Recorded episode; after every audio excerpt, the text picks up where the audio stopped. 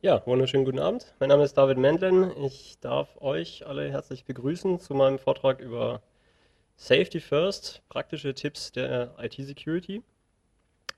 Ich sage auch Hallo an die Zuschauer zu Hause an den Empfangsgeräten. Und äh, ich freue mich auf einen spannenden Abend, hoffe ich, für euch.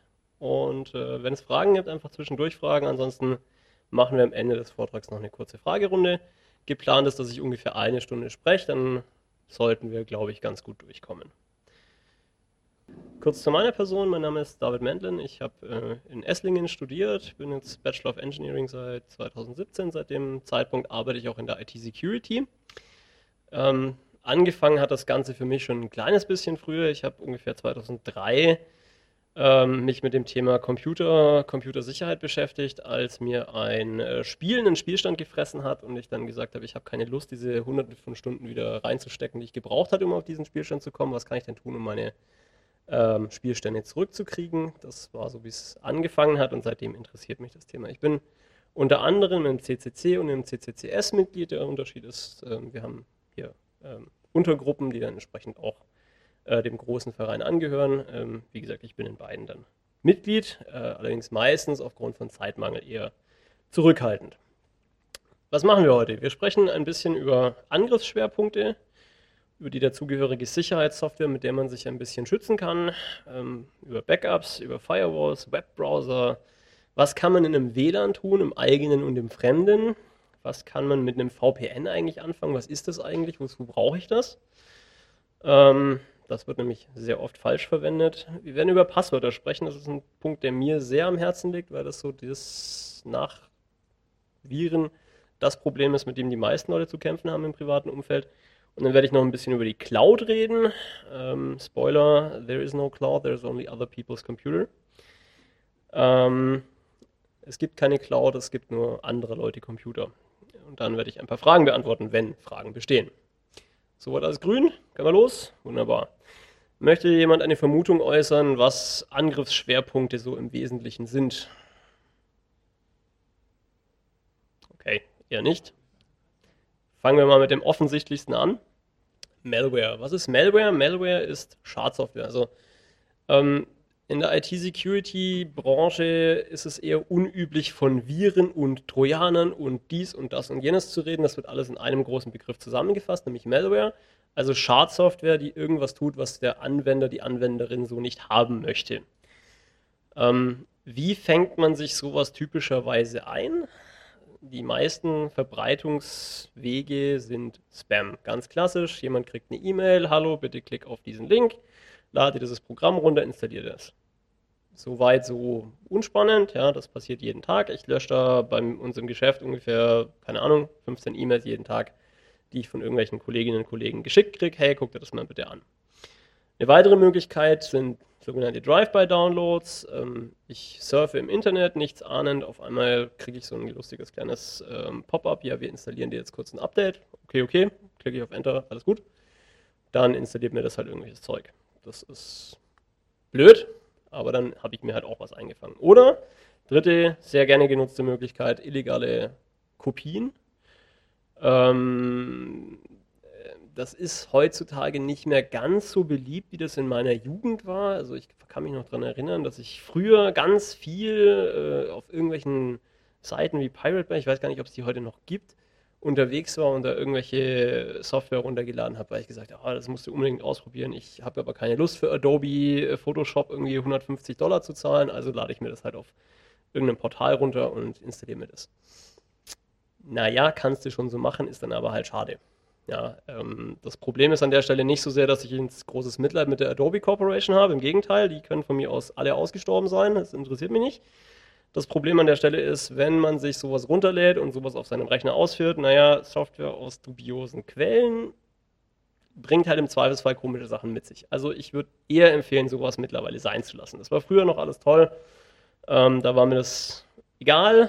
Heute weiß ich es besser, deswegen, wie gesagt, keine illegale Software installieren. Das funktioniert meistens gar nicht mal so gut und ist auch gar nicht mal so gesund für den Computer. Sind das die einzigen Verbreitungswege? Nein, natürlich nicht. Es gibt noch 12 Millionen andere Sachen. Was ich früher als Pentester gerne genutzt habe, ist ähm, einfach irgendwelchen Leuten einen USB-Stick auf den Tisch legen und warten, bis der den einsteckt. Ähm, aber das ist im Privatumfeld jetzt, glaube ich, eher nicht so der krasse Verbreitungsvektor. Also da müsste schon jemand gezielt auf äh, dich abgesehen haben, dass du sagst, ah, okay, der kriegt das jetzt untergeschoben. Ja, das ist unwahrscheinlich im privaten Umfeld. Also im Geschäftsumfeld ist das völlig normal, da muss man entsprechend vorsichtig sein, aber im privaten Umfeld sehe ich das jetzt als relativ unkritisch an. Es gibt auch noch andere Möglichkeiten, ähm, aber die, die, häufigste Variante ist wie gesagt das Spam. Also entsprechend eine E-Mail, wo entweder, entweder, direkt was dranhängt, seitdem das mit ähm, ja, sehr guten äh, Spam-Abwehrmechanismen bei den entsprechenden Providern mittlerweile relativ gut rausgefiltert wird, ist das relativ selten geworden. Das heißt, heutzutage kriegt man dann eher einen Link auf irgendeine Download-Plattform, soll sich dann was runterladen gerne auch mal getarnt als äh, Office-Dokument oder sonst irgendwas. Gut, das ist so im Prinzip das eine, der eine große Angriffsschwerpunkt. Der zweite große Angriffsschwerpunkt ist Phishing. Wissen alle im Raum, was Phishing ist, oder soll ich es nochmal erklären? Vielleicht auch für die im Stream, ich erkläre es, glaube ich, für die Zuschauerinnen und Zuschauer im Stream nochmal. Ähm, was ist Phishing?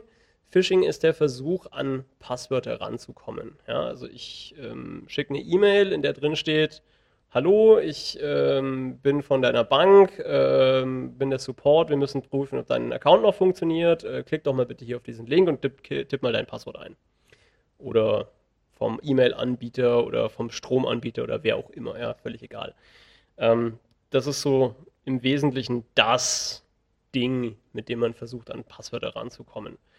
Ähm, zweiter Angriffsvektor ist eine Waterhole Attack. Das ist quasi, ich setze eine Seite auf, von der ich davon ausgehe, dass da viele Leute hinsurfen, die mich interessieren. Also wenn ich jetzt beispielsweise an ähm, Leute, die sich mit IT auskennen, ran möchte, dann setze ich eine entsprechende Seite auf, die sich mit IT-Themen beschäftigt. Wenn ich jetzt tendenziell eher an Bibliothekarinnen und Bibliothekare ran will, setze ich eine Webseite auf, die sich mit sowas beschäftigt.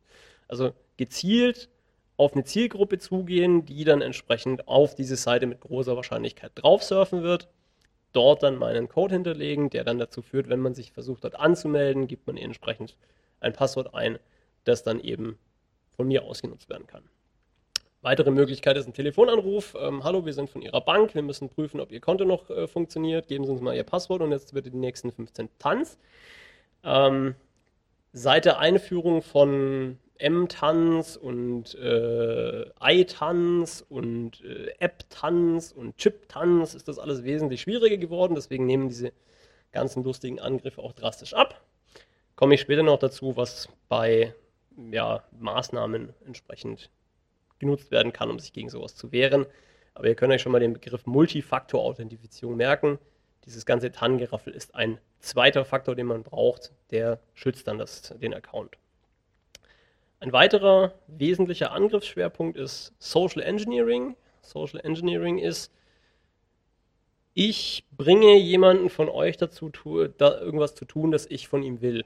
Ja, jeder von uns hat schon mal Social Engineering ausgenutzt. Jeder von uns. Ja, in der Diskussion, ähm, ob man lieber in den Kinofilm A oder in den Kinofilm B gehen will, versucht man ja irgendwie den jeweiligen Gesprächspartner von seinem Standpunkt zu überzeugen. Auch das ist Social Engineering. Das bezeichnen wir im Regelfall nicht so, weil es allen klar ist, dass das zum menschlichen Zusammenleben dazugehört, dass man auch nach Kompromissen sucht und dann eben versucht, seinen Standpunkt überzeugend darzulegen. Aber letztendlich ist es nichts, nichts anderes als das, was der Angreifer an der Stelle auch tut. Ich versuche mein Gegenüber davon zu überzeugen, dass es in seinem besten Interesse ist, was zu tun, was ich eigentlich will. Ja? Ähm, Be das Beispiel mit dem Telefonanruf, ähm, gib mir doch mal dein Passwort, ist ein klassischer Social Engineering Angriff. Aber auch so Sachen wie, hm, ich habe meine Zugangskarte vergessen, ähm, lass mich doch bitte mit rein. Ja, halt mir doch kurz die Tür auf. Auch das ein Social Engineering Angriff. Ähm, Im privaten Umfeld wird sowas tendenziell häufiger sein, dass man da eine Spam-E-Mail bekommt. Ähm, hallo, ich bin der Prinz aus Nigeria und ich habe hier ganz viel Geld rumliegen, ähm, überweis mir doch bitte mal kurz 500 Dollar für die Bankgebühren und dann kann ich dir das ganze Geld zuschicken. Das ist auch ein Social Engineering Angriff an der Stelle. Ähm, der Punkt im privaten Umfeld mit, oh, halt mir bitte kurz die Türe auf, ist eher selten. Vielleicht noch, wenn man in einem großen Gebäude wohnt und Leute dann eben in diesem Gebäude anfangen wollen, da Wohnungen auszuräumen, könnte ich mir noch vorstellen, dass es auf die Weise passiert, aber es ist an der Stelle eher selten. Ähm, ansonsten gibt es auch noch die äh, Telefonanrufe, wie gerade eben beschrieben. Die Bank, die dann das Passwort wissen will oder ähm, das Inkassobüro, das gerne Geld überwiesen haben möchte. Ähnliche Versuche. Ähm, ein sehr seltener äh, Angriffsvektor ist an der Stelle die Post haben aber vielleicht auch schon äh, die eine oder der andere gesehen. Man bekommt einen Brief, in dem drin steht, Sie schulden uns Geld. Ähm, bitte überweisen Sie in den nächsten drei Wochen dieses Geld an dieses Konto. Ja, aber ich habe doch bei euch gar keinen Vertrag. Ja, es gibt genug Leute, die jetzt sagen, oh, habe ich vergessen, ich überweise das Geld kurz. Ähm, ist leider relativ häufig, ähm, gerade bei Seniorinnen und Senioren. Also da bitte ein bisschen auf die älteren Herrschaften im Bekannten- und Verwandtenkreis aufpassen und den Leuten immer wieder sagen, hey, wenn da irgendwas kommt, ich bin für euch da, ihr dürft gerne zu mir kommen und mich fragen, ob das in Ordnung ist. Ich helfe euch gern. Ähm, kleine Geschichte aus dem privaten Umfeld. Mein Vater hat es tatsächlich geschafft, ähm, sich anrufen zu lassen an der Stelle und ähm, hat dann tatsächlich gesagt bekommen, ja, hier ist das Finanzamt und bitte überweisen Sie jetzt 500 Euro, ansonsten pfänden wir Ihr Konto. Mein Vater war tatsächlich kurz davor, auf Senden zu drücken und das Geld wegzuschicken, als meine Mutter ihn gefragt hat, was er eigentlich macht. Und er hat ihnen dann die Story erzählt und meine Mutter so, nee, das Finanzamt schickt dir vorher einen Brief ähm, und dann kannst du da anrufen und sagen, äh, was ist hier los? Da überweisen wir jetzt nichts hin. Wenig überraschend war es, ein Betrugsversuch. Ja. Anzeige bei der Polizei, erwartungsgemäß relativ nutzlos. Ähm, das ist Massengeschäft, da kommst du nicht weit. Aber das sind so die wesentlichen Angriffsschwerpunkte, mit denen ich mich heute beschäftigen möchte. Und ähm, ja, jetzt ist quasi die Frage nicht nur, was kann mir passieren, sondern auch, wie gehe ich damit um. Ähm, das Wichtigste im Bereich der IT-Security ist im Wesentlichen Vorsorge zu treffen. Ja. Also es wird schief gehen, da brauchen wir, auch keine, brauchen wir uns auch keine Illusionen machen. Es wird schief gehen, irgendwas Schlimmes wird uns passieren. Die Frage ist, wie gut sind wir darauf vorbereitet, dass was Schlimmes passiert und wie gehen wir damit um, dass was Schlimmes passiert ist. Was können wir zur Vorbereitung tun? Fangen wir beim Angriffsschwerpunkt Nummer 1 an. Malware, also Schadsoftware. Naja, ganz einfach. Ich kann mir einen Antivirus installieren. Was ist ein Antivirus? Das ist ein Tool, das auf meinem Rechner läuft und bösartige Software von mir fernhält. Ist eine Antivirensoftware die Lösung all meiner Probleme? Nein, ist sie nicht. Bitte nicht falsch verstehen, ich sage nicht Antivirus an Gehirn aus. Das wäre dumm und fahrlässig. Bitte nicht machen. Ein Antivirus-Programm ist ein Baustein von vielen. Das Problem mit Antiviren-Software ist, die erkennt bekannte Angriffe, bekannte Angriffsmuster, bekannte Schadsoftware. Alles, was die schon mal gesehen hat, kann sie erkennen und bekämpfen. Alles, was sie noch nicht gesehen hat, wird die Antivirensoftware aber durchlassen. Deswegen bitte nicht das Gehirn äh, ausschalten und sagen, ha, ich bin ja sicher, alles kein Problem. Es sind schon sehr viele Firmen hochgenommen worden, die gesagt haben, hey, wir haben noch ein Antivirus, was soll das jetzt? Wie, wie konnte das passieren? Ja, der Antivirus kannte halt diese Schadsoftware noch nicht. Und selbst wenn der Antivirus diese Schadsoftware kennen sollte, sagt mir auch noch immer niemand, dass er die auch zuverlässig erkennt. Wir haben bei uns in der Firma verschiedene Softwares getestet und wir sprechen hier von ungefähr 40 bis 45 Prozent Erkennungsrate. Die anderen 60 Prozent laufen halt durch. Ja? Also das bitte nicht als Allheilmittel ansehen. Das ist ein Baustein. Wir nennen das in Fachkreisen Defense in Depth, also Verteidigung in der Tiefe gestaffelt. Wenn es schon mal an der Antivirus-Software zerschellt, dann muss ich mich später nicht drum kümmern wenn hinter dem Antivirus dann vielleicht noch andere Maßnahmen stehen, habe ich da noch eine Chance, es aufzufangen. So. Ähm, jetzt gibt es bei Antiviren ja irgendwie so 12 Millionen Hersteller, die alle irgendwie Geld wollen. Das ist alles ganz toll. Und ähm, naja, warum soll ich jetzt das eine kaufen und das andere nicht? Also ich persönlich bin mittlerweile ein großer Fan von dem Windows Defender nicht, weil das die beste Software der Welt ist, sondern einfach, weil die eine riesige Datenmenge haben. Ja, das, was der CCC sonst immer bemängelt, die Datenkrake Microsoft. Microsoft sammelt mittlerweile dank Windows 10 unglaubliche Mengen an Daten über alles, was auf euren Rechnern passiert und macht damit irgendwas. Keiner weiß es genau. Naja, das kann auch sein Gutes für die Anwenderinnen, für den Anwender haben. Diese Datenmengen werden nämlich genutzt, um äh, Viren, Trojaner und ähnliches Geraffel relativ schnell zu erkennen und entsprechend zu bekämpfen. Es gibt auch diverse Drittanbieter, wie gesagt. Im Regelfall haben die ein Geschäftsmodell. Da sollte man sich fragen, was ist deren Geschäftsmodell? Ist das Tool umsonst? Dann bin ich das Produkt. Wenn die von mir kein Geld dafür haben wollen, dass sie meinen Rechner verteidigen, dann machen die mit meinen Daten irgendwas. Bin ich damit einverstanden, bin ich nicht damit einverstanden. Beim Windows 10 weiß ich, das sammelt meine Daten ohnehin. Wenn ich mich dafür entscheide, ein Windows-Betriebssystem zu nutzen, dann akzeptiere ich das sowieso. Dann kann ich auch davon profitieren, dass Microsoft dann was äh, mit den Daten macht. Wenn ich ein Linux-System nutze, äh, ist im Regelfall das Thema Viren eher nicht so spannend. Weil, naja, ich habe hier ein ähm, von mir zusammen, äh, von mir handgeklöppeltes äh, System zusammengeschraubt. Ähm, den Virenprogrammierer möchte ich sehen, der sich die Mühe für dieses Orchideensystem einzeln macht. Ja, das wird nicht passieren. Und so geht es halt vielen Leuten in der Linux-Community. Ja, ich fange mir mit meinem Linux kein, Viren, äh, kein Virus ein. Doch, auch du fängst dir den Virus ein, wenn sich jemand die Mühe macht, einen zu programmieren für dich. Die Frage ist halt, greife ich 98% des Markts an oder greife ich 2% des Markts an? Ja, für mich lohnt sich einfach nicht, für irgendwelche Linux-Geschichten irgendwas zu kompilieren. Dementsprechend, wie gesagt, ist ein Antivirus auf einem Linux-System eher nicht so sinnvoll. Auf Macs, auch da ist der Marktanteil relativ klein, auch nicht so hundertprozentig sinnvoll. Wo man ihn definitiv braucht, ist auf einem Windows-System. Und wie gesagt, da ist er keine kein Allheilmittel, keine, äh, ja, ich kann mein Gehirn ausschalten Software, sondern das ist wirklich ein Baustein der großen, dicken Mauer, die wir um uns herum aufbauen wollen. Ähm, man sollte da nicht seine einzige Hoffnung auf diesen Antivirus setzen.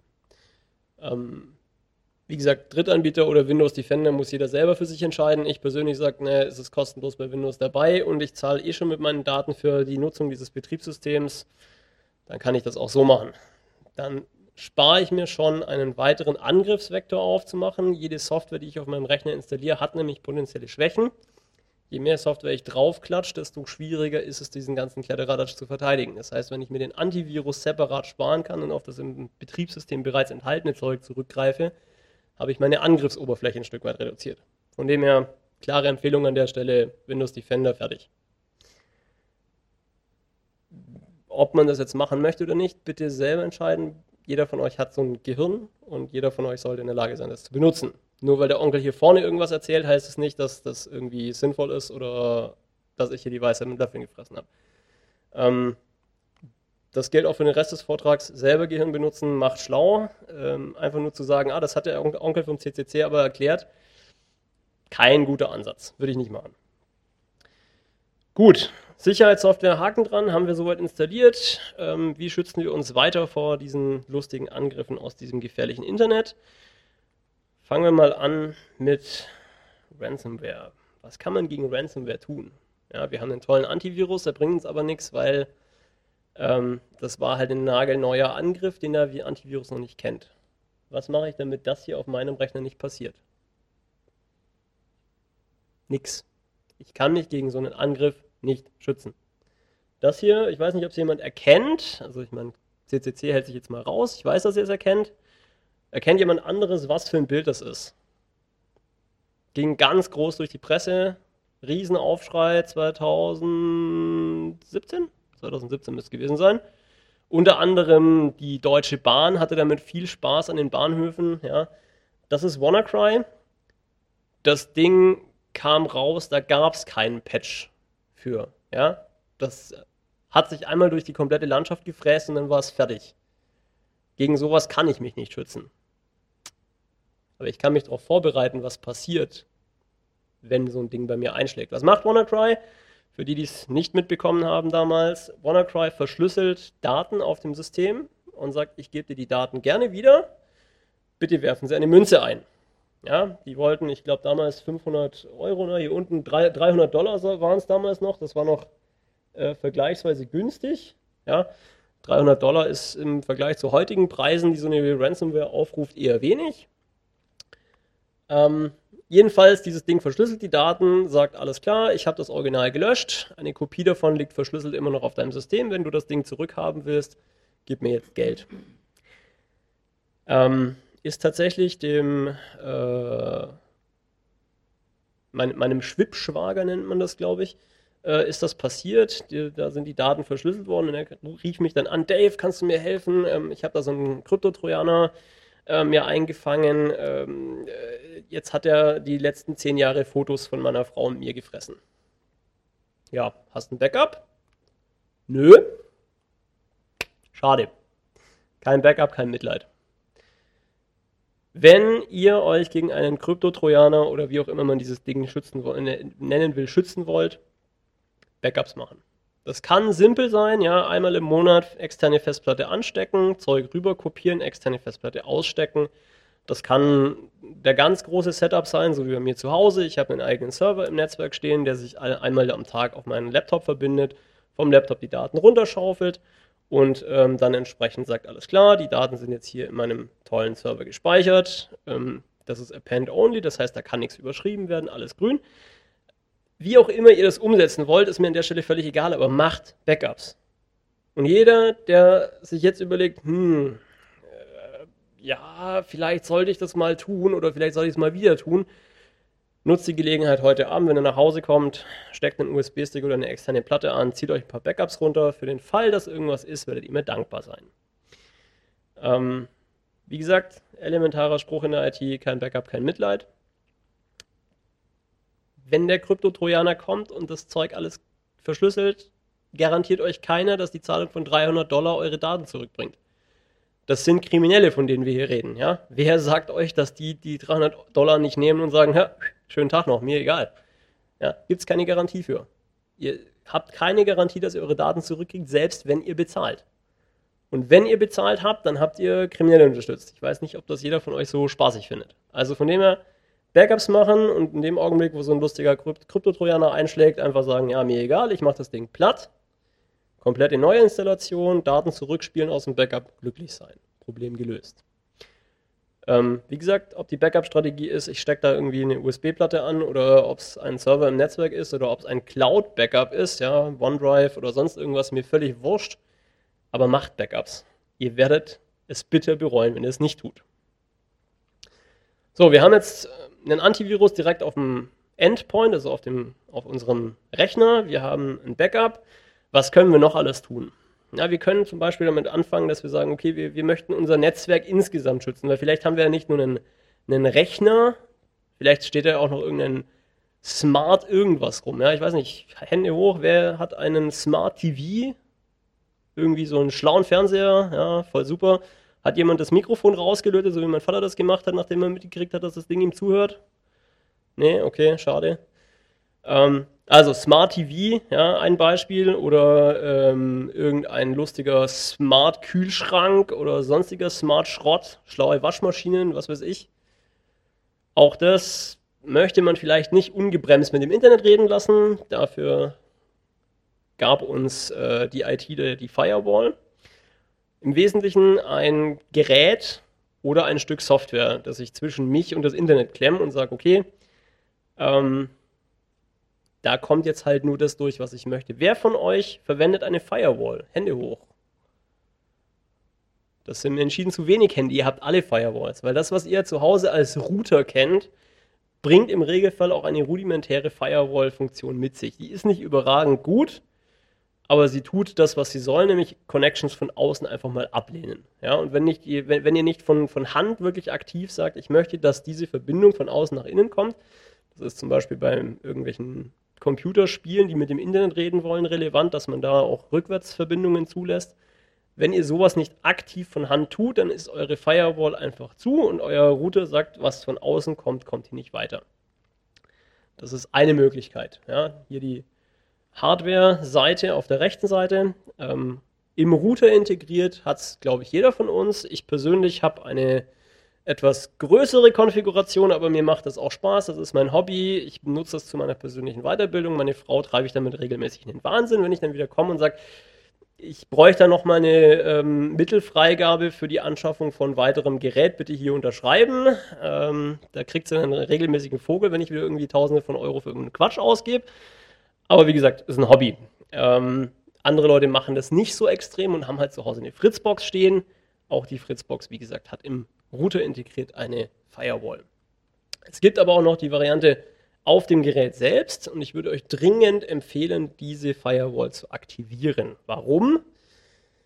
Die Windows Firewall erfüllt im Wesentlichen den gleichen Zweck innerhalb eures Netzwerks, wie sie eure Fritzbox an der Grenze eures Netzwerks erfüllt, nämlich Verbindungen von außen nach innen blocken. Ähm, die Windows Firewall oder wenn ihr sie von einem Drittanbieter kaufen wollt, da gibt es auch von diversen Antivirenherstellern noch ein Softwareprogramm dazu, das dann irgendwie Firewall spielt. Keine Ahnung, wozu der Quatsch gut sein soll. Letztendlich, ich kann das mit meinem Windows-Gerät alles vollumfänglich alleine abdecken, da brauche ich mir nicht zusätzlich Software installieren. Wie ich vorhin gesagt habe, Zusatzsoftware erhöht die Angriffsoberfläche, weil Software immer Bugs hat. Und Bugs machen im Zweifelsfall halt dann eine Lücke auf. Also, Windows Firewall reicht völlig aus. Drittanbieter, wenn es unbedingt sein muss und ihr euch wohler damit fühlt, von mir aus, aber ist im Regelfall Quatsch. Aber was tut die Windows Firewall an der Stelle? Sie blockt Verbindungen. Warum ist es in eurem privaten Netzwerk interessant? Naja, da sind wir wieder beim Thema der schlaue Fernseher, Kühlschrank, Waschmaschine, was auch immer. Wenn jetzt das Ding irgendwie durch eine Softwarelücke oder sonst irgendwas übernommen wurde von jemand anderem, dann kann er dieses Gerät in eurem Netzwerk als Brückenkopf nutzen, um an euren Rechner ranzukommen.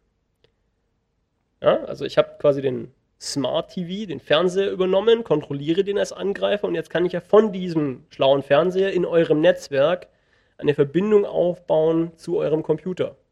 Und wenn der Computer keine Firewall hat, dann wird er zumindest auf Port 445 TCP, das ist der SMB-Port, antworten. Und das kann ich als Angreifer mir zunutze machen und dann euren Rechner knacken. Sehr einfach macht ihr mir da die Geschichte, wenn ihr schlechte Passwörter verwendet, da komme ich nachher noch drauf. Aber auch wenn ihr gute Passwörter verwendet, gibt es im Zweifelsfall halt wieder irgendeine Schwachstelle in der Software und dann kann ich die halt wieder nutzen. Also da bitte die Firewall aktivieren. Auch da immer dran denken, das ist keine Lösung für alles. Ihr werdet damit nicht alle Probleme lösen, ihr werdet damit nicht glücklich werden, wenn ihr das als Einzelmaßnahme macht. Das ist ein weiterer Baustein in eurer großen Schutzmauer. Firewall bitte aktivieren. So, wer von euch weiß, wie man eine Windows Firewall aktiviert, konfiguriert und managt? Vermutlich ungefähr niemand. Ist nicht schlimm. Windows fragt euch jedes Mal, wenn ihr Windows mit einem Netzwerk verbindet, das es noch nicht kennt. Hey, was ist das für ein Netzwerk? Ist das ein privates Netzwerk? Ist das ein öffentliches Netzwerk? Ist es ein Firmennetzwerk? Wenn ihr damit einverstanden seid, dass ihr einen gewissen Funktionsumfang einbüßt und dann vielleicht nicht mehr alles ganz so hundertprozentig einfach läuft, klickt einfach immer auf öffentliches Netzwerk. Dann macht Windows die Firewall nämlich komplett zu und sagt, alles klar, hier gibt es gar nichts. Ja? Sehr praktisch. Insbesondere, wenn ihr in öffentlichen Netzwerken unterwegs seid, ist das ein Muss. Ich bin auch Mitglied in der Freifunkinitiative. Ich stelle bei mir zu Hause ein WLAN zur Verfügung. Das ist unverschlüsselt. Kann jeder und jede nutzen, wie er sie lustig ist.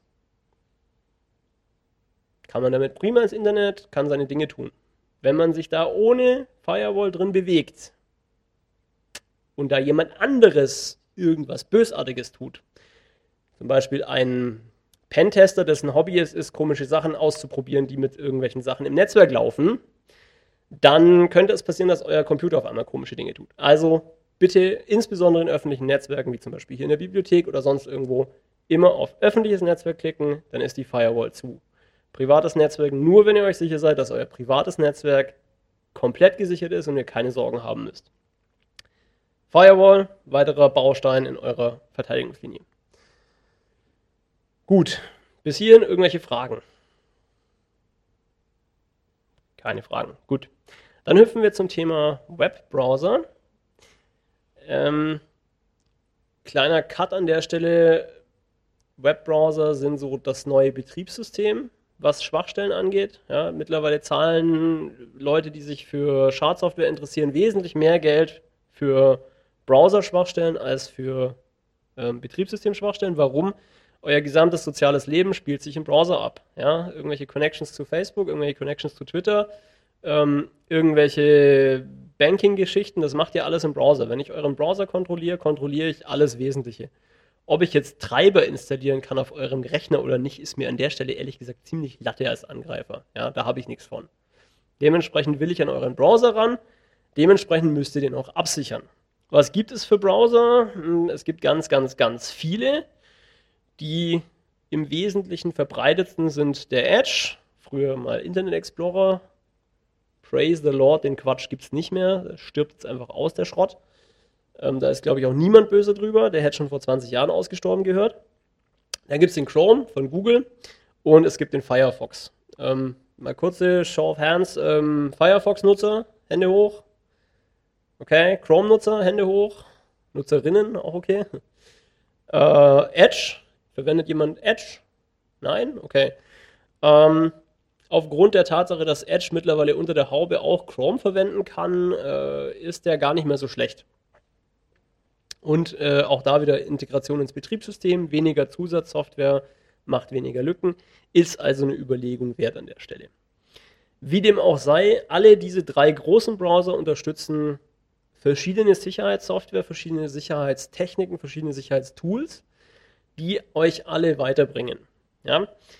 Ähm, es ist ein bisschen schwierig, da jetzt zu sagen, welcher der beste ist oder welcher der schlechtere ist. Also ich habe auf dem Rechner vier oder so verschiedene Browser drauf, weil je nach Einsatzgebiet manche Sachen einfach besser und manche Sachen schlechter funktionieren.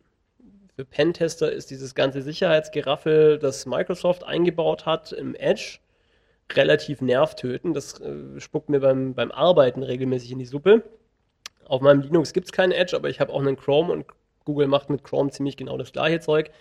Irgendwelche Webseiten werden erstmal durch irgendwelche Cloud-Geschichten durchgeschoben und dann wird geguckt, ob da irgendwas Bösartiges drin ist. Und wenn da was Bösartiges drin ist, sagst äh, das Ding ist jetzt aus. Ja, ich weiß, dass das Verschlüsselungszertifikat ungültig ist. Das ist Absicht. Lass mich bitte jetzt weitermachen und hör auf, mich zu nerven. Ja, gibt Browser, die da nicht so extrem sind. Sind dann für meine Zwecke wieder besser. Für eure Zwecke ist das genau das Verhalten, das ihr haben wollt. Ja, hey, diese Webseite ist komisch. Wann immer euer Computer euch sagt, da ist was komisch, hört drauf. Das macht er nicht zum Spaß. Das ist zu eurem Schutz. Wenn der Computer sagt, diese Webseite sieht komisch aus, überlegt euch dreimal, ob ihr wirklich auf http, https spaßkasse-stuttgart.de klicken wollt. Ja? Bin ich da vielleicht falsch? Hm. Ja? Solche Sachen machen eure Browser mittlerweile fast automatisch. Auch da kein Allheilmittel, nicht das Gehirn ausschalten, aber sie machen es besser. Ähm, ein Punkt, der mir noch wichtig ist, weil wir da tatsächlich äh, im März gehackt wurden, also bei mir in der Arbeit, ähm, gab es einen Angriff. Da hat jemand ähm, an den ähm, Einstellungen äh, unseres Browsers vorbeigearbeitet, indem er so getan hat, als wäre er mit einer Domain unterwegs, die irgendwie so aussieht wie die von meinem Arbeitgeber. Also ich möchte jetzt meinen Arbeitgeber hier nicht nennen, deswegen ähm, versuche ich es mal zu umschreiben. Ähm, das, der Fachbegriff dafür heißt Punicode-Domain. Ich habe das auch in den Unterlagen hier ähm, verlinkt. Die werde ich nachher der Bibliothek zur Verfügung stellen, dass ihr es downloaden könnt im Nachgang zum, zur Veranstaltung ähm, oder auch auf, dem, auf der CCCS-Webseite. Ähm, Punicode-Domains funktionieren so, ähm, ich kann verschiedene Zeichensätze verwenden. Also früher war es so, ich konnte halt die Buchstaben von A bis Z und die Zahlen von 0 bis 9 und vielleicht noch irgendwie ein Plus, Minus und ähm, Punkt und so Zeug verwenden. Ähm, das ist heutzutage nicht mehr so. Ich kann mittlerweile auch Sachen machen wie chinesische Schriftzeichen oder koreanische Schriftzeichen oder kyrillische Schriftzeichen. Und da wird es dann spannend. Es gibt einen Buchstaben im kyrillischen Alphabet, der sieht exakt aus wie ein kleines A, ist aber ein anderes Zeichen. Wenn ich jetzt also sparkasse.de mit diesem kyrillischen A schreibe, dann sieht es für euch als Anwender, Anwenderin exakt so aus wie die richtige Domain. Draufklicken, super, kenne ich, alles klar, Haken dran.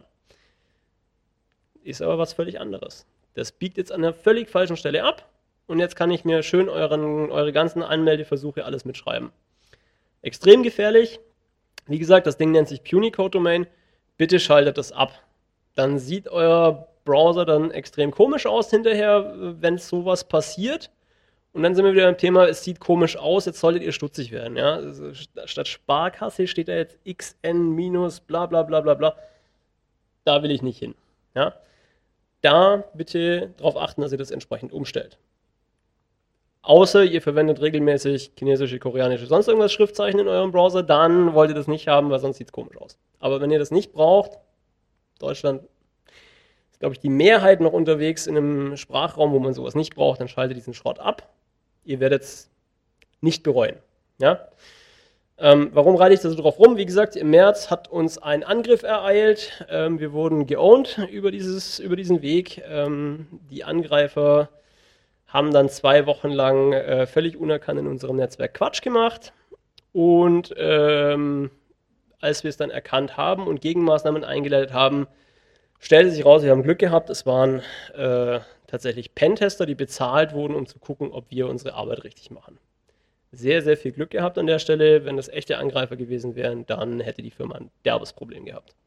Also für euch auch ein bisschen aufpassen. Wie gesagt, ich habe das hier in den Unterlagen drin, einfach nachbauen. Ähm, das sind zwei Klicks und dann ist das Problem gelöst. Was kann man sonst noch tun mit so einem Browser? Man kann sich Add-ons installieren. Wie ich gerade gesagt habe, die drei großen können das eigentlich alle. Kann er auf eine entsprechende Seite gehen und sagen, ich möchte jetzt hier ein Add-on installieren. Was sollte man grundsätzlich tun? Man sollte grundsätzlich mal diese paar Plugins hier definitiv installieren. Da habe ich jetzt ganz bewusst keine Empfehlung gegeben, welches Plugin ihr installieren sollt. Ich kann da jetzt ganz toll erzählen, was ich in meinem Firefox alles wie konfiguriert habe, aber das bringt euch nicht weiter, weil ihr müsst euch selber mit, damit beschäftigen. Ihr müsst euch selber Gedanken machen, was möchte ich wie erreichen. Ihr wollt auf jeden Fall irgendwas haben, das dafür sorgt, dass ihr überall HTTPS verwendet. Ja? HTTP ist die unverschlüsselte Version. Jeder kann alles mitlesen, wenn er jetzt irgendwo zwischen euch und der Zielwebseite sitzt. Ja? http sparkasse.de, prima, alles, was ihr da jetzt eintippt, sehe ich. Alles. https sparkasse.de, da sehe ich nichts mehr. Ist alles verschlüsselt. Also unbedingt darauf achten, ihr wollt HTTPS Everywhere anschalten. Überall, wo es geht. HTTPS-Verschlüsselung. Ihr wollt einen Adblocker haben. Warum? Ähm, naja, so eine handelsübliche Webseite wie die Süddeutsche liefert, ich glaube, 56 nachgeladene JavaScripte aus. Und wer jetzt ernsthaft glaubt, dass die Süddeutsche jemanden Vollzeit beschäftigt, der den ganzen Tag nichts anderes macht, als zu prüfen, ob diese 56 nachgeladenen JavaScripts auch ja nichts Bösartiges enthalten, für den habe ich noch eine sehr günstige äh, Immobilie hier in Stuttgart zu verkaufen. Ja? Ähm, das funktioniert so nicht. Ihr wollt keine Werbung auf eurem Laptop haben ne, oder auf eurem äh, Bildschirm sehen. Nicht nur ist Werbung ultra nervig und furchtbar stressig, sie ist gleichzeitig ein Riesenproblem, was Angriffsmöglichkeiten angeht. Da läuft irgendwas auf eurem Rechner, von dem nicht mal der Seitenbetreiber, auf, die, auf dessen Seite ihr eigentlich unterwegs seid, auch nur ansatzweise weiß, was das ist. Super einfach für mich als bösartiger Mensch, da jetzt irgendwie eine, für 1500 Dollar bei Google eine entsprechende Anzeige zu schalten und dafür zu sorgen, dass diese Anzeige, die bei meinen Kunden halt dann ausgespielt wird, ähm, vielleicht irgendwas Bösartiges tut. Ja? Habt ihr keine Möglichkeit, euch zu verteidigen, außer ihr installiert einen Adblocker. Selbiges gilt für einen Scriptblocker. Ein Scriptblocker sorgt dafür, dass komisches JavaScript auf irgendeiner Webseite nicht ausgeführt wird. Das Problem mit dem Scriptblocker ist nur, naja, so eine handelsübliche Webseite komplett ohne JavaScript sieht mittlerweile echt scheiße aus. Also wenn man da überhaupt noch was sieht, hat man schon viel Glück. Es ist mittlerweile leider sehr häufig so, dass Webseiten ohne JavaScript noch nicht mal mehr Text bieten. Weil irgendwelche Leute beschlossen haben, ich muss meine komplette fucking Webseite in JavaScript entwickeln. Ich habe keine Ahnung warum, aber sie tun's. Furchtbar nervtötend, wenn man so einen Scriptblocker installiert, schützt man sich vor bösartigen Angriffen, man schützt sich allerdings auch davor, hm, naja, so vier Fünftel des Webs überhaupt zu sehen. Muss man also sehr fein tunen. Ähm, ich sag's mal so, wenn man das für die ersten, für, für die wesentlichen fünf bis zehn Seiten, die man täglich nutzt, gemacht hat, sind die Schmerzen auch wieder weg, weil dann hat man irgendwann sein Zeug so eingestellt, dass man es problemlos nutzen kann. Das geht. Man muss halt einmal den Konfigurationsaufwand reinstecken, danach ist es aber relativ entspannt. Also von dem her macht man gedanklich Klammern um den Scriptblocker, der erfordert ein bisschen Arbeit und Beschäftigung mit Computern. Ich weiß, dass nicht jeder Bock drauf hat, mit sowas rumzuspielen, aber wenn ihr sagt, ich habe mal einen ruhigen Tag, kann mir das angucken, wie es funktioniert und ähm, habe danach auch die zwei, drei Tage wirklich die, die Muße, mich damit zu beschäftigen, wie ich da jetzt was wieder aktiviere, dann ist ein Scriptblocker auch eine wesentlich, äh, wesentliche Baustein in eurem Browser für die Sicherheit, die ihr da nutzen könnt. Das letzte ist ein Cookie Ignore, das verwende ich mittlerweile sehr gerne, weil mir das dieses Hey, wir möchten dir gerne Cookies anzeigen, bist du damit einverstanden, Geraffel total auf den Sack geht. Ähm, es gibt mehrere Plugins, die einfach sagen, ich erlaube genau das absolute Minimum an Cookies und ansonsten halt die Fresse und geh weg. Sehr praktisch, sorgt dafür, dass weniger komische Buttons auf dem Bildschirm sind und alles, was ich nicht anklicken kann, sorgt schon mal dafür, dass ich nicht aus Versehen auf irgendeine Grütze klicke. Also da bitte auch ein bisschen drüber legen, ähm, möchte ich sowas haben oder möchte ich es nicht haben? Möchte ich jetzt wirklich von Hand jedes Mal sagen, ich möchte diese Cookies und diese Cookies möchte ich nicht? Oder gehe ich vielleicht sowieso immer her und sage, ah, mir egal, alles erlauben? in den Fällen wäre es vielleicht sinnvoll, so ein Ding zu installieren und zu sagen, naja, ich möchte das absolute Minimum an Cookies und alles andere bitte nicht. Wie gesagt, gibt mehrere Plugins, müsst ihr euch selber mit beschäftigen. Einfach mal googeln, ein paar Empfehlungen sind in den Notizen drin. Ja, was kann man noch tun? Ähm, man kann äh, an der Konfiguration des Browsers ein bisschen spielen und beispielsweise ein Do Not Track aktivieren. Das kann ähm, Firefox ganz gut. Ähm, Do Not Track ist, man sendet ein Merkmal, sage ich mal, an die Seitenbetreiber, hey, bitte diesen ganzen Tracking, Cookie, sonst was Rotz bei mir nicht. Ja, ich will das nicht, lass mich damit in Ruhe. Das ist ein, eine freundliche Bitte. Ob der Seitenbetreiber das umsetzt oder nicht, naja, fraglich.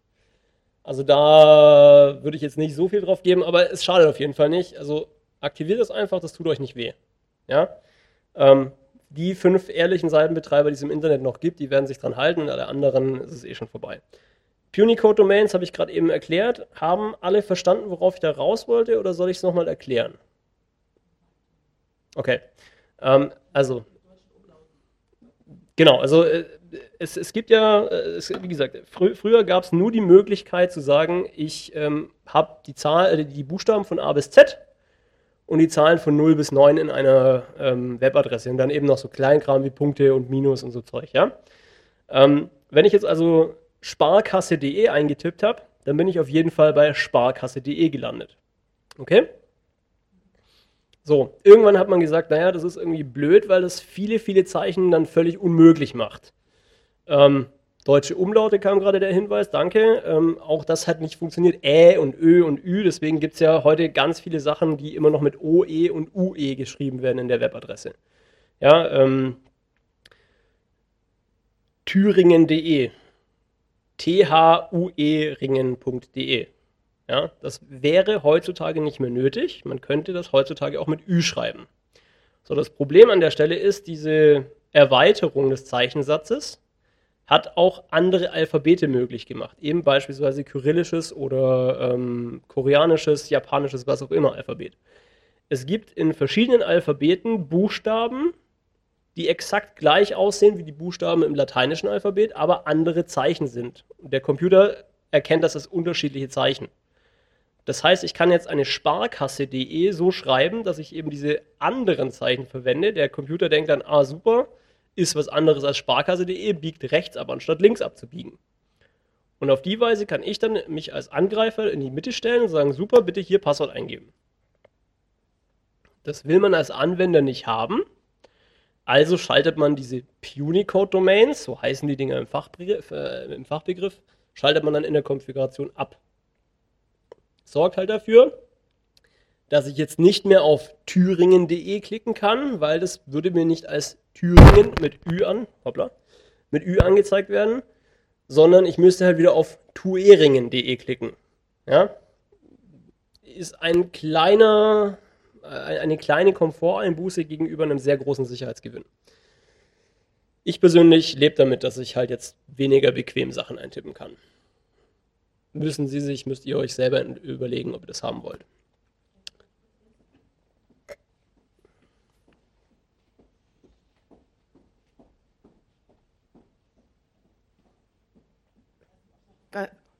ich weiß nicht, ob es äh, richtig klar geworden ist, äh, diese Geschichte mit den Punicode-Domains, es geht um die Anzeige der Domain. Ähm, die Komfortanzeige ist, dass ich zum Beispiel Thüringen mit Ü dann eben so angezeigt bekomme. Es existiert aber eine Umschreibung dieser Domain in lateinische Buchstaben.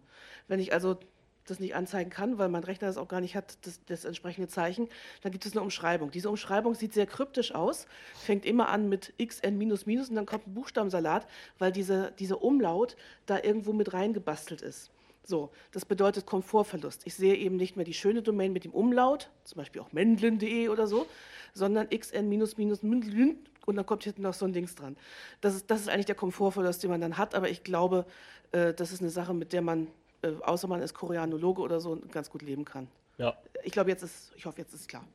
Genau, also wie gesagt, wenn, wenn jemand ähm, regelmäßig mit irgendwelchen Kulturkreisen kommuniziert, wo diese Zeichen eben benutzt werden, ich habe Kollegen, die in China arbeiten, wenn die mir E-Mails schicken, sieht es im Regelfall dann sehr komisch aus, ja, weil das eben bei mir nicht mehr verarbeitet wird.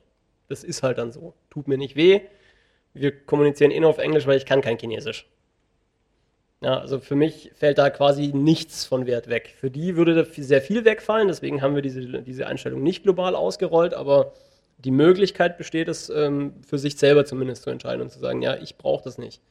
Wie gesagt, ich spreche eh kein Chinesisch, was da steht, don't know, don't care, mir egal. So, weiterer Punkt, den man äh, konfigurativ umsetzen sollte, wenn man der Ansicht ist, man muss unbedingt seine Passwörter im Browser speichern, eine Praxis, von der ich dringend abrate. Wenn man trotzdem der Ansicht ist, ja, das ist mir egal, was der Onkel vom CCC erklärt hat, ähm, ich möchte meine Passwörter trotzdem im Browser speichern, weil es ist ja so bequem, dass ich einfach nur noch auf Einloggen klicken muss und mein Browser weiß das schon alles, dann macht da wenigstens ein Masterpasswort dran. Dass wenigstens, wenn jemand euren Laptop in die Finger kriegt, dann klar ist, okay, kommt nicht weit. Ja? Ähm, zum Thema Laptop in die Finger kriegen vielleicht noch ein Hinweis. Äh, Windows gibt es mittlerweile auch mit hauseigener Verschlüsselungssoftware. Bitte aktivieren, wenn ihr die habt. Das macht es besser, wenn der Laptop geklaut wird. Ja, ähm, Windows 10 Pro und Windows 10 Enterprise bringen BitLocker-Verschlüsselung mit sich. Wer eine Home-Verschlüsselung, äh, wer, wer äh, eine Home-Version von Windows hat, hat Pech an der Stelle. Das kann das nicht, aber ähm, Windows 10 Pro und Windows 10 Enterprise bringen eine Verschlüsselung mit. Bitte aktiviert die und ähm, lebt in Zukunft in dem entspannten Bewusstsein, wenn jemand euren Laptop klaut, dann kann er zwar ganz toll den Laptop jetzt verkaufen und sich über die 200 Euro freuen, die er für ein Gebrauchtgerät noch kriegt, aber er kommt zumindest nicht an eure Daten ran. Festplattenverschlüsselung ist was, was ich definitiv empfehlen kann. Ähm, ich gehe mal davon aus, dass die Krypto-Party vom CCC sowas auch regelmäßig thematisiert, wie man so Zeug aktivieren kann. Ja, ha hallo Corona, das ist halt so. Da können wir leider im Moment nicht viel gegen tun. Ähm, außer fleißig Masken tragen. Ja, überall. Nicht nur hier. Gut, also der Punkt Konfiguration am Browser, wie gesagt, relativ wichtig. Bitte sinnvoll umsetzen, ein bisschen danach gucken. Festplattenverschlüsselung habe ich nicht als extra Punkt, weil, naja, das ist halt immer so davon abhängig, was das Gerät, das man vor sich hat, kann. Ich habe hier ein, äh, wie gesagt, handgeklöppeltes Linux. Ähm, das ist selbstverständlich verschlüsselt. Wenn jetzt jemand heute Abend mein Dell-Notebook mitnimmt, bin ich 850 Euro ärmer und der andere vielleicht 200 Euro reicher. Juhu, gutes Geschäft, aber an die Daten kommt er trotzdem nicht ran. Und ich würde mich, glaube ich, tierisch aufregen, weil ich mich dann um diesen ganzen Mist wieder selber kümmern müsste. Gut, was können wir noch tun? Also wir haben äh, jetzt unseren Browser gesichert, wir haben eine Firewall, wir haben ein Backup und wir haben Antivirus. Was können wir noch tun? Wir können uns vielleicht mit unserem WLAN beschäftigen. Weil ich weiß nicht, wie viele Leute hier im Raum so alles per Kabel machen und sagen, nee, ich will da nicht, dass da jemand funkt. Wenn ja, hey, super. Also ich habe zu Hause auch sehr viel am Kabel hängen, aber alles geht halt irgendwie nicht. Äh, spätestens, wenn man dann hier so ein Gerät ins Netzwerk einbinden will, wird es irgendwie schwierig. Ja, ähm, da passt so ein Netzwerkkabel jetzt nicht so richtig gut rein. Also nutzen wir WLAN. Was sollte man da tun? naja, wenn ihr Anbieter von einem WLAN seid, also eure Fritzbox zu Hause ein WLAN macht, mindestens WPA 2 anschalten. Ja, ähm, WPA 2 wird abgelöst durch WPA 3 ähm, irgendwann mal. So richtig im Produktivbetrieb angekommen ist das noch nicht. Es gibt auch noch nicht so viele Geräte, die das können. Von dem her, WPA 2 ist für heute, Stand heute immer noch gut genug. Ihr könnt WPA 2 Enterprise ausrollen mit ganz viel Magie, mit Zertifikaten und so, aber ich glaube, den Stress gibt sich im Heimnetzwerk echt keiner. Ich habe das mal drei Monate lang gehabt und dann ist mein Server, der das verwaltet hat, kaputt gegangen und dann musste ich mein Internet reparieren, also mein, mein WLAN reparieren, wenn meine Frau mir wütend ins Genick geatmet hat. Das war nicht so angenehm, seitdem habe ich wieder ein Passwort.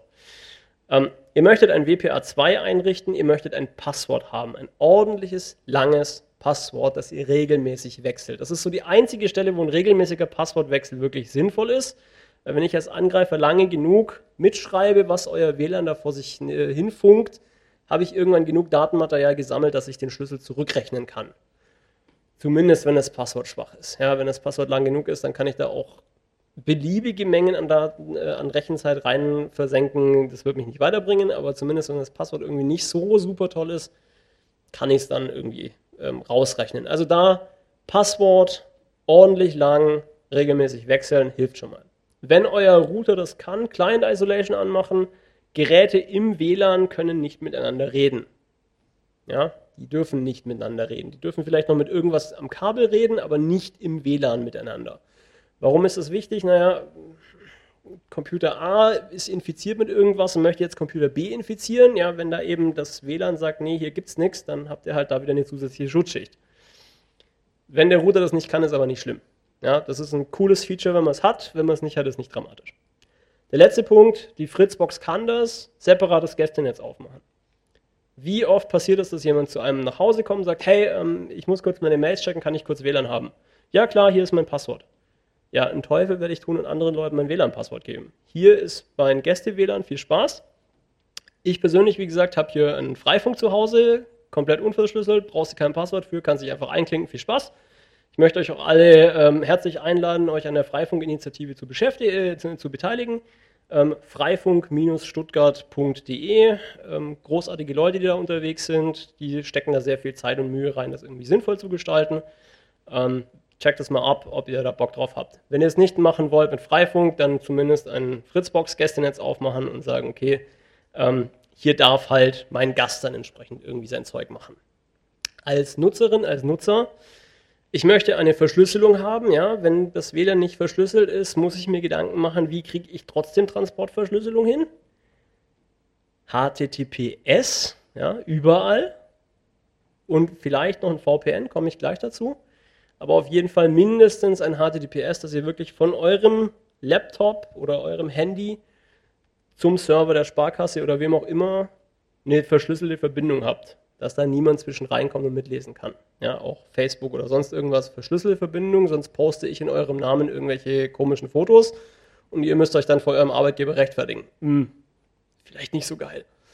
Ich habe es vorhin schon gesagt, Firewall anschalten. Ja, ihr wollt eure Firewall aktiv haben, ihr wollt sicherstellen, dass niemand mit eurem Gerät auf einmal irgendwelche Verbindungen aufbaut. Weil ansonsten, wenn ihr da irgendwelche ungepatchte Software habt, gehört der Katz. Ja? Dann habe ich euren Rechner in der Hand. Blöd für euch. Ihr wollt AutoConnect ausschalten. Warum? Das ist so ein Datenschutzthema. Ähm, so, ein, so ein handelsübliches Telefon, das irgendwie mit ein paar WLANs in Kontakt war, funkt regelmäßig rum, hey WLAN X, bist du da? Hey WLAN Y, bist du da? Hey WLAN Z, bist du da? Jetzt stelle ich mich dann eine Weile lang neben euch und kann dann sehen, ah, okay, ich habe hier eine Liste von WLANs, mit denen ihr mal verbunden wart. Ich weiß nicht, ob jeder von euch, jede von euch unbedingt jedem und allen erzählen möchte, wo er sie sich so aufhält. Es ist schon mehr als eine Ehe in die Brüche gegangen, weil naja, das WLAN hat sich mit dem falschen WLAN von der falschen Dame dann auto-connected. Ups. Blöd. Das kommt nicht so gut an im Zweifelsfall. Also so Auto-Connect-Zeug bitte ausschalten, wenn ihr es nicht zwingend braucht. Ähm, das ist ein reines Komfort-Feature. Das Einzige, was ihr dann tun müsst, ist halt dran denken, ah, bevor ich jetzt Netzwerk kriege, muss ich hier klicken. Klick. Hurra, ich habe WLAN. Das tut niemandem weh. Auto-Connect weg. Gut, ich habe es gerade schon angesprochen, Verschlüsselung. Ähm, kommen wir kurz zum Thema VPN. Warum will ich ein VPN haben und warum will ich vielleicht kein VPN haben? Ähm, VPNs sind Virtual Private Networks, virtuelle private Netzwerke. Das könnt ihr euch so vorstellen, dass ihr eine zweite Leitung durch eure Internetleitung hindurch schiebt. Ja, also ihr verschiebt, äh, ihr schiebt quasi einen, einen Tunnel durch eure Internetleitung und der kommt dann irgendwo auf der anderen Seite wieder raus. Und alles, was in diesem Tunnel passiert, sieht niemand, der in eurem Netzwerk außen rumspringt. Ja, also wenn ich jetzt mich im Freifunk beispielsweise eingeloggt habe, und da allen Verkehr mitschneide und ganz fleißig äh, schaue, was da als alles passiert, und ihr habt ein VPN, dann sehe ich nur, naja, dieser Computer redet mit irgendwas da drüben. Was der Computer mit dem da drüben redet, weiß ich nicht, weil das ist verschlüsselt. Und es ist immer der gleiche Computer. Ich sehe noch nicht mal, dass da irgendwelche anderen Seiten angesurft werden. Ich sehe nur diese eine Verbindung und sonst nichts. Ja? Das ist ein VPN. Warum will ich sowas haben? Naja, eben klassischer Fall. Ich möchte ähm, eine zusätzliche Schutzschicht haben. Ähm, eine, ein weiterer Anwendungsfall ist Geo-Unblocking. Ja? Ich möchte gerne in Argentinien deutsches Netflix gucken, dann brauche ich einen Tunnel von Argentinien nach Deutschland. Ich möchte gerne in Buenos Aires ähm, auf eine amerikanische Webseite zugreifen, die sagt, ich mag nur mit Amerikanern reden, brauche ich einen Tunnel in Amerika. Ja? Dafür kann man es verwenden. Ich kann es auch für Anonymität verwenden. Ja? Ich möchte gerne, dass die Telekom nicht sieht, dass ich jetzt mit irgendwelchen Webseiten Kontakt aufnehme, die mir vielleicht aus politischen Gründen irgendwie interessant sind, ja. Ähm, wenn ich jetzt nicht, nicht möchte, dass die Telekom mitkriegt oder der Freifunkmensch mitkriegt, dass ich die Linkspartei interessant finde und auf der Webseite rumsurfe oder dass ich die IG Metall interessant finde und auf der Webseite rumsurfe oder dass ich die NPD super finde und auf der Webseite rumsurfe, dann kann ich auf diese Weise das Mitschneiden und die, die Überwachung entsprechend umgehen. Wofür brauche ich es nicht? Um allen meinen Verkehr da wie ein Depp durchzutunneln, weil ich mal gehört habe, dass es viel besser ist, wenn, das, wenn ich das mache. Das ist absolut nicht sinnvoll. Ja, es, ich bin auch viel in verschiedenen Foren aktiv, ähm, wo es um IT-Security geht. Und da gibt es immer wieder die Frage, welches VPN ist am besten für mich, wenn ich nicht will, dass jemand meinen Traffic sieht? Ja, keine Ahnung, das musst du für dich entscheiden. Ja. Ähm, ein VPN ist meistens nur in sehr, sehr wenigen Fällen sinnvoll. Meine, meine persönliche Ansicht ist, ich brauche das, um in meine Firma zu connecten. Ich brauche das, um eine zusätzliche Schutzschicht im Freifunk zu haben. Und ich brauche es vielleicht ab und zu noch, weil ich eben auf irgendeine Webseite drauf will, die es in Deutschland nicht gibt. Alles andere ist für mich vollkommen sinnlos. Und ich traue der Telekom nicht. Naja, das ist schon richtig, ich traue der Telekom nicht. Aber irgendeinem komischen VPN-Anbieter, der das am besten auch noch kostenlos macht, traue ich noch viel weniger. Weil wenn es kostenlos ist, sind meine Daten das Produkt. Da habe ich echt keinen Bock drauf. Ja? Davon habe ich nichts, also würde ich davon eher die Finger lassen. Also hingehen und sagen, ah, in meiner Fritzbox habe ich jetzt irgendwie ein VPN eingerichtet, das tunnelt alle meine Daten zu was weiß ich wem, würde ich jetzt persönlich nicht unbedingt machen. Ja? Ähm, aber ein VPN kann euch, wie gesagt, in Konstellationen wie Freifunk oder so einen zusätzlichen Schutz bieten. Ähm, bei VPN ist es wichtig eben zu gucken, ähm, ist es kostenlos oder ist es kostenpflichtig? Was ist das Geschäftsmodell dahinter? Ähm, naja, ist es kostenlos? Ist die Frage, wie sicher ist das Ganze? Die Frage ist, was schreiben die alles mit? Und was ist das Geschäftsmodell dahinter? Was, was von meinen Daten verkaufen die jetzt, um diesen ganzen Service zu finanzieren? Weil so ein Server, der sowas kann und eine Internetleitung, die schnell genug ist für sowas, für viele, viele, viele Nutzer, ist nicht billig. Also irgendwo müssen die Geld mit verdienen, sonst klappt das nicht lang. Wenn es kostenpflichtig ist, ist auch schön, super. Dann habe ich zumindest das Thema mit, woran verdienen die Geld schon mal geklärt. Aber ist das sicher? Keine Ahnung. Ich muss jetzt glauben, dass der VPN-Anbieter nicht gehackt wird. Will ich das? Hm, keine Ahnung. Ich weiß auch noch nicht, ob die alles loggen, was sie loggen wollen, ob die nichts loggen, wie sie es behaupten. Keine Ahnung. Und es ist halt nicht rückverfolgbar. Ähm, also andersrum, ich bin zurückverfolgbar. Wenn die eben ihr Logging so eingestellt haben, dass da irgendwelche Sachen mitgeschrieben werden, dann stehen die Cops halt im Zweifelsfall doch bei mir auf der Matte und sagen, ja, Herr Mendel, Sie haben da was gemacht wir haben hier die entsprechenden Beweise. Und dann stehst du blöd da. Also von dem her bei VPNs vorsichtig sein. Ja, das kann für verschiedene Anwendungsfälle sinnvoll sein, für die meisten Anwendungsfälle ist es das nicht.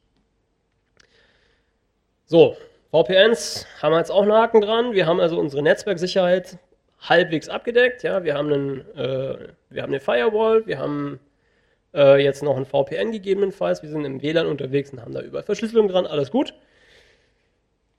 Jetzt kommen wir zum wesentlichen Punkt für eure IT-Security, das Thema Passwörter.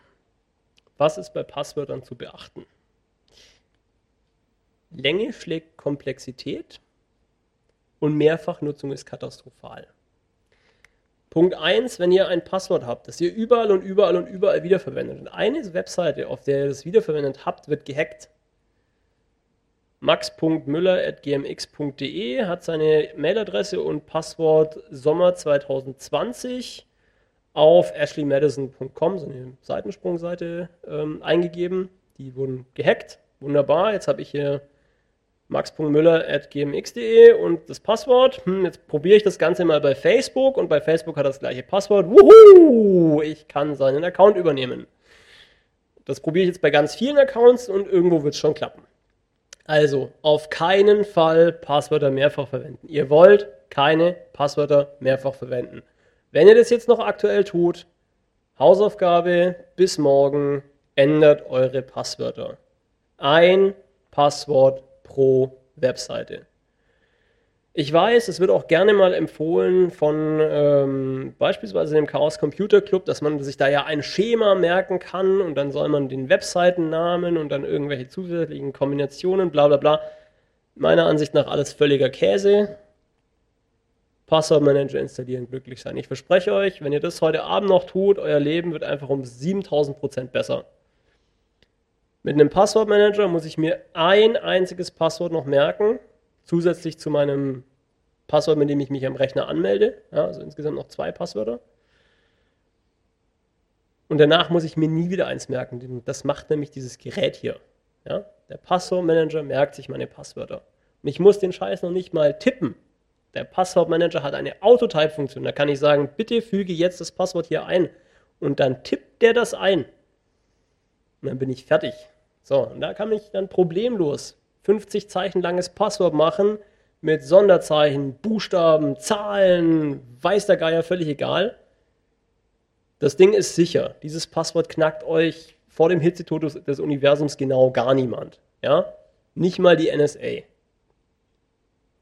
Und solange ihr das da in diesem Passwortmanager speichert, müsst ihr es nicht abtippen, ihr müsst euch das nicht merken.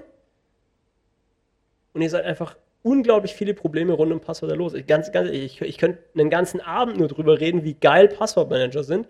Seit mein Vater einen Passwortmanager bei sich auf dem, auf dem Laptop hat, ist die Anzahl von wütenden Anrufen, die scheiß Website geht nicht, bla bla bla, mein Passwort wird nicht akzeptiert, auf null zurückgegangen.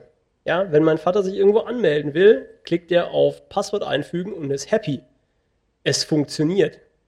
Die Anzahl wütendes Rumgefluche, warum der scheiß Computer das, sich das Passwort nicht gemerkt hat. Ja, das war nicht der Computer, das warst du und das ist jetzt einfach alles weg. Ja, ist voll gut. Passwortmanager, installiert euch das, seid glücklich damit. Denkt an eure Backups, weil wenn das weg ist, dann wird es echt blöd. Ja, so ich habe 7000 Passwörter da drin gespeichert und das ist das einzige Ding, das die kennt. Und jetzt äh, hat mir die Ransomware diese Datei verschlüsselt. Fuck. Ja, das sollte euch nicht passieren. Backups machen. Regelmäßige Backups machen. So, für den Passwortmanager ein wirklich gutes, starkes Passwort und dann seid ihr glücklich. Das ist total geil. Macht es. Es wird alles besser machen, glaubt mir. Zum Schluss hin noch ein bisschen was zum Thema Cloud. Auch den Cloud-Account bitte mit einem gescheiten Passwort absichern und Multifaktor und so. Ja, ähm, komme ich gleich noch dazu. Äh, ich werde regelmäßig bei solchen Vorträgen gefragt, ja, was denken Sie von der Cloud? Naja, ich habe es ganz am Anfang schon gesagt, es gibt keine Cloud, es gibt andere Leute Computer. Und das muss jetzt jeder für sich selber entscheiden, ob man mit dem Geschäftsmodell, ich gebe anderen Leuten meine Daten irgendwie cool ist. Ich persönlich nutze keine Cloud-Services in dem Sinn. Ja. Ich habe meine meine E-Mails bei einem sehr kompetenten Mail-Anbieter das könnte man im weitesten Sinne jetzt auch schon als Cloud bezeichnen. Ist halt, naja, ich kaufe mir Serverdienstleistung ein. Ähm, ja, was die meisten Leute unter Cloud verstehen, ist eher so Zeug wie, ich habe bei AWS irgendeinen Service laufen oder ich bin bei, bei Google oder ich bin bei Microsoft in der Cloud und habe Office 365. Das ist das, was die Leute mit Cloud verstehen. Und die, die meisten Leute im privaten Umfeld nutzen Cloud für Datenspeicherung oder für irgendwelche Apps. Eine Datenspeicherung bei Office 365 oder wie auch immer das Zeug bei Microsoft da an der Stelle heißt im Privatumfeld. Eine Datenspeicherung in dem Umfeld, äh, OneDrive heißt genau, eine Datenspeicherung bei OneDrive Kann man machen, sollte man halt vorher seine Daten verschlüsselt haben, weil ansonsten kann Microsoft mit diesen Daten machen, worauf die Bock haben. Und das müsst ihr euch halt selber überlegen, ist das für euch attraktiv oder nicht. Es gibt durchaus Anwendungsfälle, wo das sinnvoll sein kann. Ja, ich habe geräteübergreifend immer den gleichen Datenstand. Ja, ich packe mein Zeug in meinen OneDrive und kann von fünf Rechnern gleichzeitig auf diesen Daten rumschrubben. Das kann sinnvoll sein. Das kann auch sinnvoll sein, dass das Ding einfach vollautomatische Backups macht. Ja, alles, was in meinem OneDrive-Ordner drin liegt, wird automatisch weggespeichert. Ich mache Offsite-Backups, ja super, wenn meine Bude brennt ab, mir egal. Mein Backup liegt in der Cloud. Das kann alles sinnvoll sein. Man muss sich halt auch die andere Seite stellen und sagen, hm, was ist das Geschäftsmodell davon, dass ich 5 GB Speicherplatz im OneDrive von Microsoft geschenkt kriege? 5 GB durchs Netzwerk schieben ist nicht billig. Das kann es nicht umsonst geben. Irgendwas machen die damit. Klar, Microsoft nutzt es als Werbetool, um zu sagen, hey, kauf doch den Terabyte Speicherplatz bei bei uns ein und äh, gib, gib uns dann Geld. Aber andere sagen halt, ja, bei uns gibt es das doch auch und wir verlangen auch nichts dafür. Was ist deren Geschäftsmodell? Muss man sich überlegen. Datenschutz. Will ich, bin ich damit einverstanden, dass Microsoft mit meinen Daten irgendwas tun kann? Will ich das? Will ich, dass Google durch meine E-Mails durchguckt? Keine Ahnung. Muss jeder sich selber überlegen. Verfügbarkeit.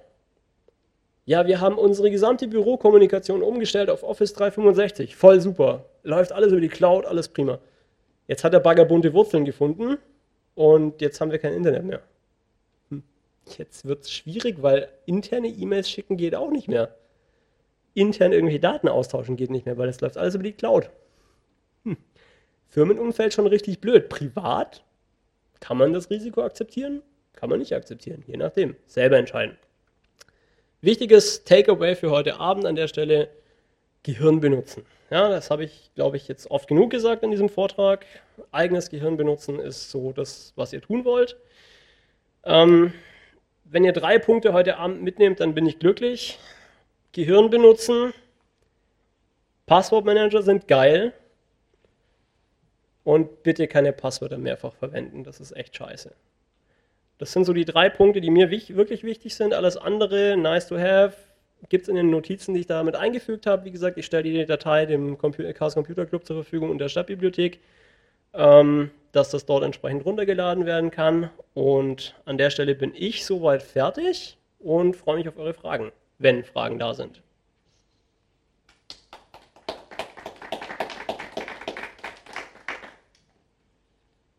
Keine Fragen. Cool. Gehe ich Bier trinken. Bitte ans Mikro, dass der Stream was davon hat.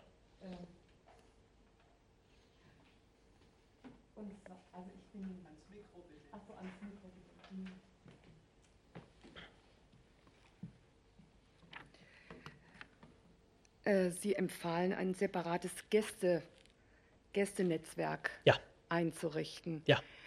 Was passiert, wenn ich jemand mein Passwort äh, oder das, ähm, das Kennwort des WLANs preisgebe? Ähm, naja, Sie müssen im Wesentlichen darauf vertrauen, dass diese Person A, das nicht freiwillig irgendjemandem weitergibt und B, dass die Person auf ihre Geräte entsprechend aufpasst, weil diese schlauen Geräte hier speichern diese Passwörter alle im Klartext. Wenn ich an das Gerät rankomme als Angreifer, dann ziehe ich mir da die entsprechenden Daten raus. Klar, das ist jetzt im privaten Umfeld vielleicht nicht so mega gefährlich, weil hey, wer interessiert sich für meine persönlichen Daten? Wahrscheinlich eher keine Sau, ja.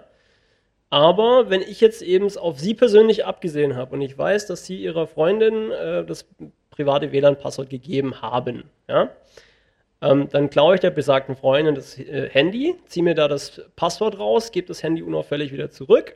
Alle sagen, oh ja, ist halt verloren gegangen, blöd dann habe ich das Passwort. So, jetzt kann ich von Ihrer IP-Adresse aus irgendwelche schlimmen Dinge tun. Keine Ahnung, beliebtes Beispiel in meinem beruflichen Umfeld ist, ich lade von Ihrer IP-Adresse aus Kinderpornos runter.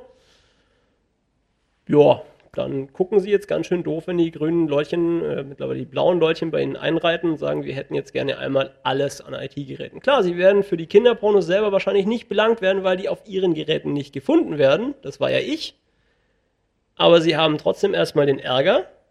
Die Polizei steht bei ihnen im Haus und sie können sich von den Nachbarn irgendwelche dummen Sprüche anhören, wenn die Nachbarn mit ihnen überhaupt noch reden, nachdem der Verdacht bekannt wird. Ähm, Sie sind ihre IT-Ausstattung mal mindestens für ein Jahr eher länger los, weil so lange brauchen die, um das Zeug auszuwerten und zu sagen, ja, da ist nichts drauf. Das ist Stress, den braucht man nicht. Ich meine, klar, das wird auch mit dem Gäste-WLAN im Zweifelsfall passieren können, aber dann können sie immer noch sagen, ja, es gab hier ein Gäste-WLAN, ähm, es gibt ungefähr 17.000 Leute, die da Zugriff drauf hatten. Don't know. Ob die Cops das dann glauben, weiß ich nicht, aber zumindest die Wahrscheinlichkeit, dass man es dann relativ gut abstreiten kann, ist relativ hoch. Ähm, wie gesagt, ist ein sehr konstruiertes Beispiel für, fürs Privatumfeld. Im Firmenumfeld ist es wesentlich dramatischer. ganz, ganz klar. Auch da wieder selber drüber nachdenken, was, ist meine Bedrohungs, was sind meine Bedrohungsszenarien? Habe ich Angst vor sowas? Habe ich keine Angst vor sowas? Weil, wie gesagt, ich habe es mir einfach gemacht. Freifunk, das ist unverschlüsselt, da kann jeder mit surfen. Das geht aber auch alles durch einen Tunnel nach irgendwo Timbuktu also so ein VPN-Ding, was ich vorhin erzählt habe, ja, das Freifunk läuft durch mein Netzwerk nur durch und geht dann nach irgendwo ins Ausland. Wenn jetzt jemand Quatsch macht aus dem Freifunknetz heraus, dann fällt das nicht auf meine IP zurück, sondern dann fällt es auf die Freifunk-IP zurück. Und da steht dann halt die, der Freifunkverein im, im Hintergrund und sagt, naja, wir haben keine Logs, was wollt ihr jetzt von uns? Und dann sagen die Polizei, sagt die Polizei halt, ja, schade, können wir nichts machen.